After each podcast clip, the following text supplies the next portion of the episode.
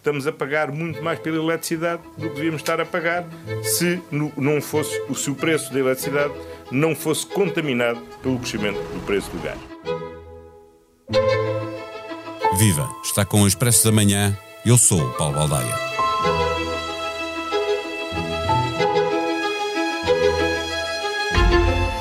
No mercado diário de eletricidade, mercado grossista, onde os comercializadores compram para vender a empresas e famílias, a volatilidade dos preços tem causado estragos, sobretudo em empresas que utilizam energia de forma intensiva, como sejam as siderurgias, o vidro, a cerâmica, o têxtil. A culpa é do gás, que está cada vez mais caro e afeta o preço final de toda a energia que é vendida ao dia.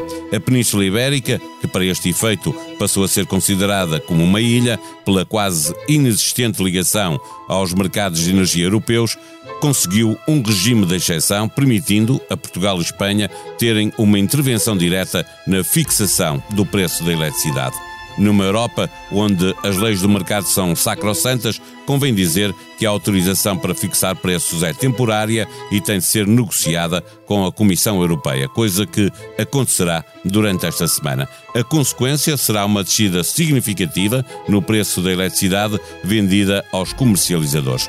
Como acontece sempre que o assunto no Expresso da Manhã é energia, recebemos a visita do jornalista Miguel Prado. O Expresso da Manhã tem o patrocínio do BPI.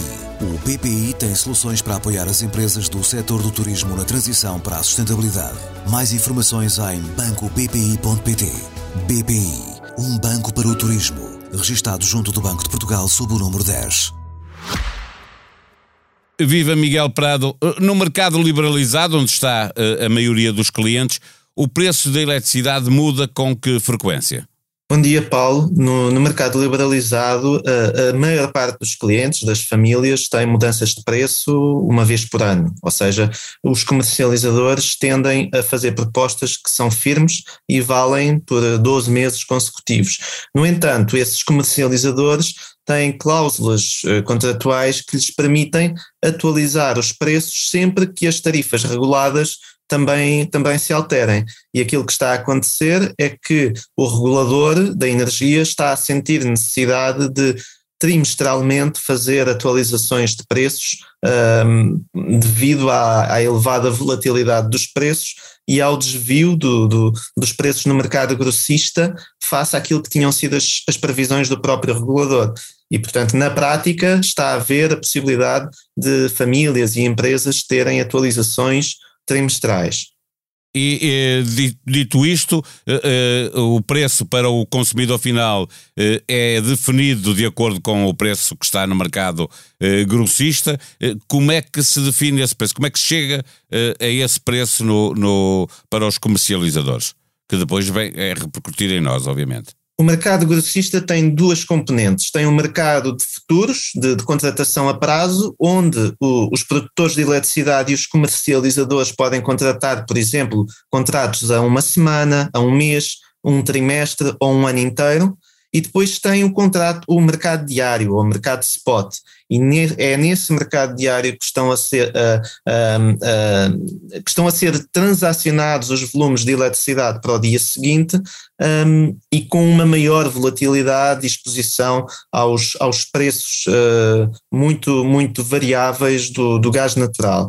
E, portanto, há essas duas dimensões para, para, dar um exemplo, o, nosso, o, o teu ou o meu comercializador, quando tem uma determinada carteira de clientes, ele sabe ou espera que esses clientes consumam um determinado volume de energia. Então, ele contrata, faz contratos a prazo por um ano, por exemplo, uh, para cobrir esses volumes de energia no mercado de futuros. Uh, e pode conseguir um determinado preço.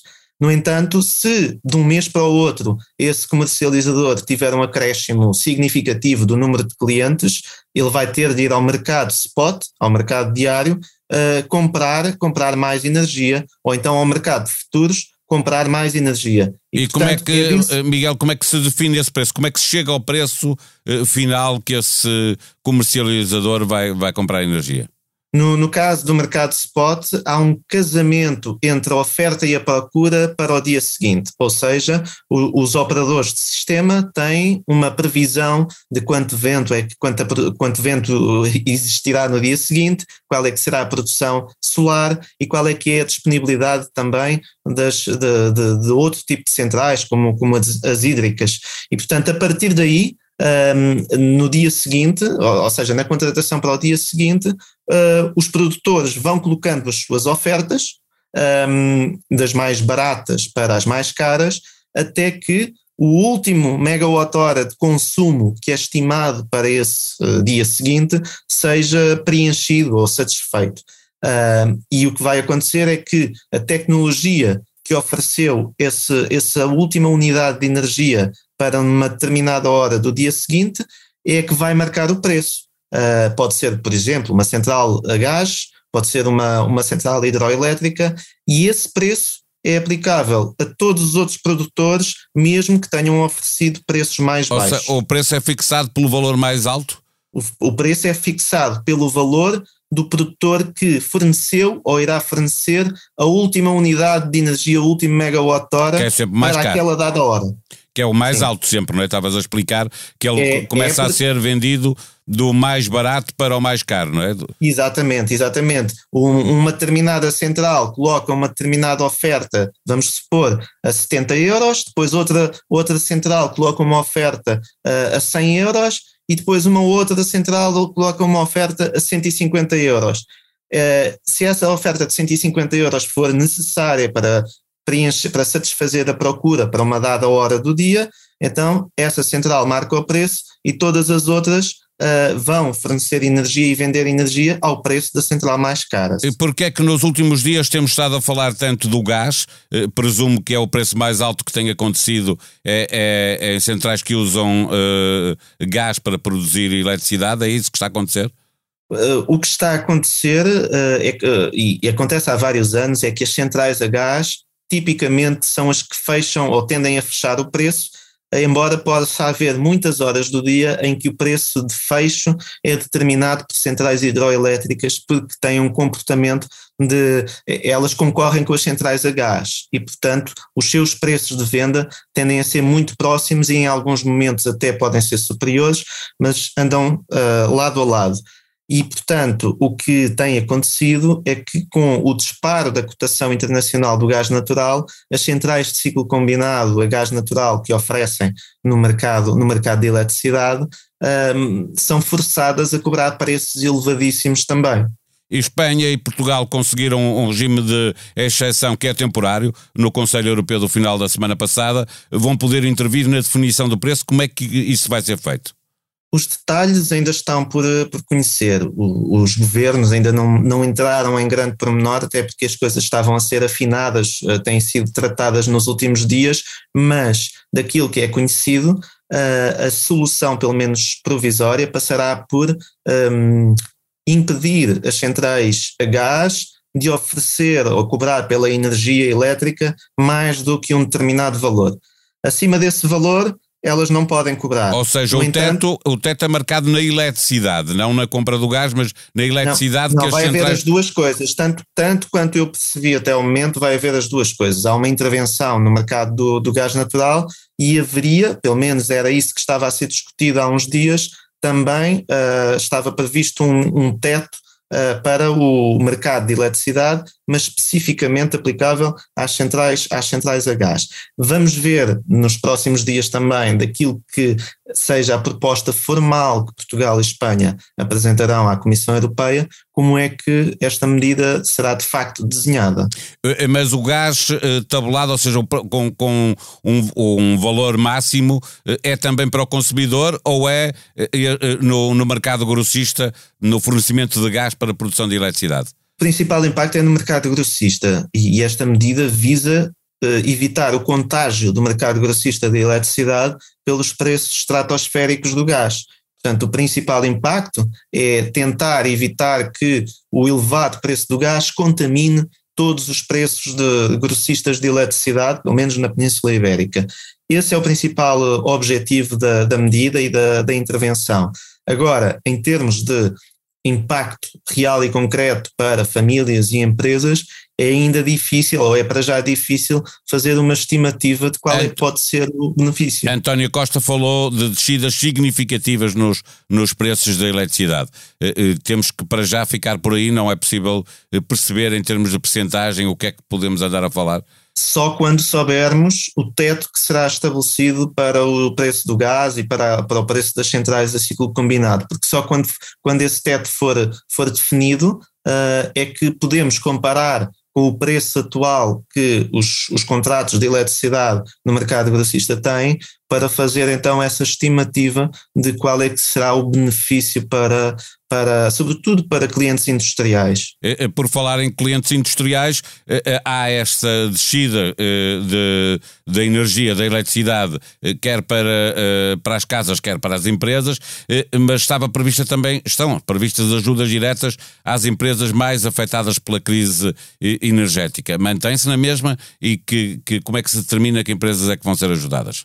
Eh, mantém-se aquilo que é a informação pública, é que são duas linhas de ação diferentes. Uma é a intervenção no mercado, no, no, nos mercados de eletricidade e gás, e a outra é, de facto, essa subsidia, subsidiação direta dos consumos e da fatura energética de alguns setores eh, industriais mais expostos a, um, ou mais dependentes da, da, da, eletricidade e do gás. E estamos aí a falar de indústria cerâmica, siderurgia, uh, metalurgia, um, entre outros setores que têm consumos intensivos de energia e que comprovadamente possam uh, mostrar que, de facto, esta, esta escalada de preços está a minar a sua competitividade e, em alguns casos, a obrigar até ao fecho temporário das operações, porque as empresas não conseguem repercutir nos preços de venda dos seus produtos os custos muito mais elevados que têm com a energia.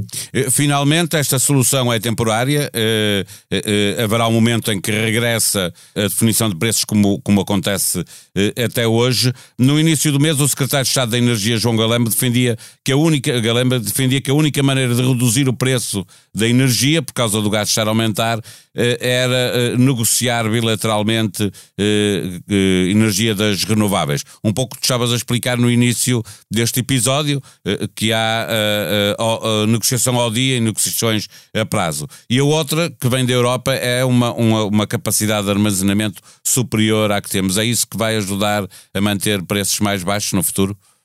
Começando pela segunda parte, o armazenamento é sobretudo uma questão de segurança energética e de proteger a Europa do próximo inverno e da eventualidade de haver cortes no abastecimento de gás russo. Quanto à, à primeira parte da questão, de facto, de facto, uh, e como dizia o secretário de Estado, um, a maior exposição de Portugal a preços fixos ou contratos de longo prazo, uh, como acontece com uh, os contratos de, das eólicas, por exemplo, que, que têm um determinado preço pré-definido, uh, a maior exposição de, do, do, sistema elétrico português a essa contratação de longo prazo, de facto, protegeu-nos nos últimos meses de variações tarifárias bastante mais acentuadas, sobretudo para as famílias. Uh, isso, de facto, foi uma, uma, uma tábua de salvação para, para grande parte dos consumidores portugueses. Tendencialmente, quanto mais, quanto maior for a parcela da, da produção de eletricidade que consigamos ter com um determinado preço previsível durante 10 ou 15 anos, menos é ou menor será a necessidade de irmos buscar o resto da energia ao mercado spot, que varia diariamente.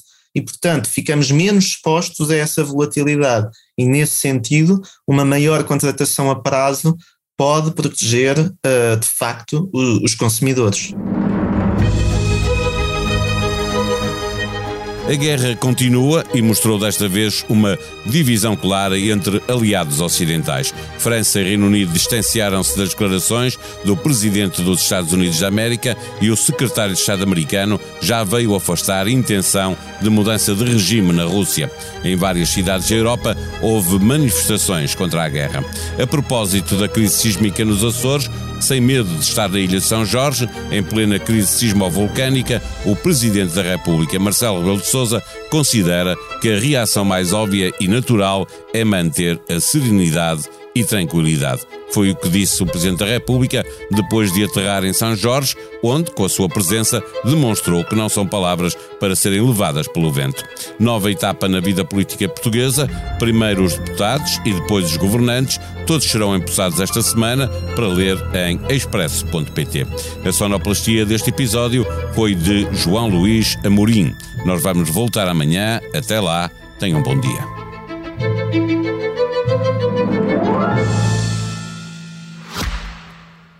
O Expresso da Manhã tem o patrocínio do BPI. O BPI tem soluções para apoiar as empresas do setor do turismo na transição para a sustentabilidade. Mais informações em bancobpi.pt. BPI, um banco para o turismo. Registado junto do Banco de Portugal sob o número 10.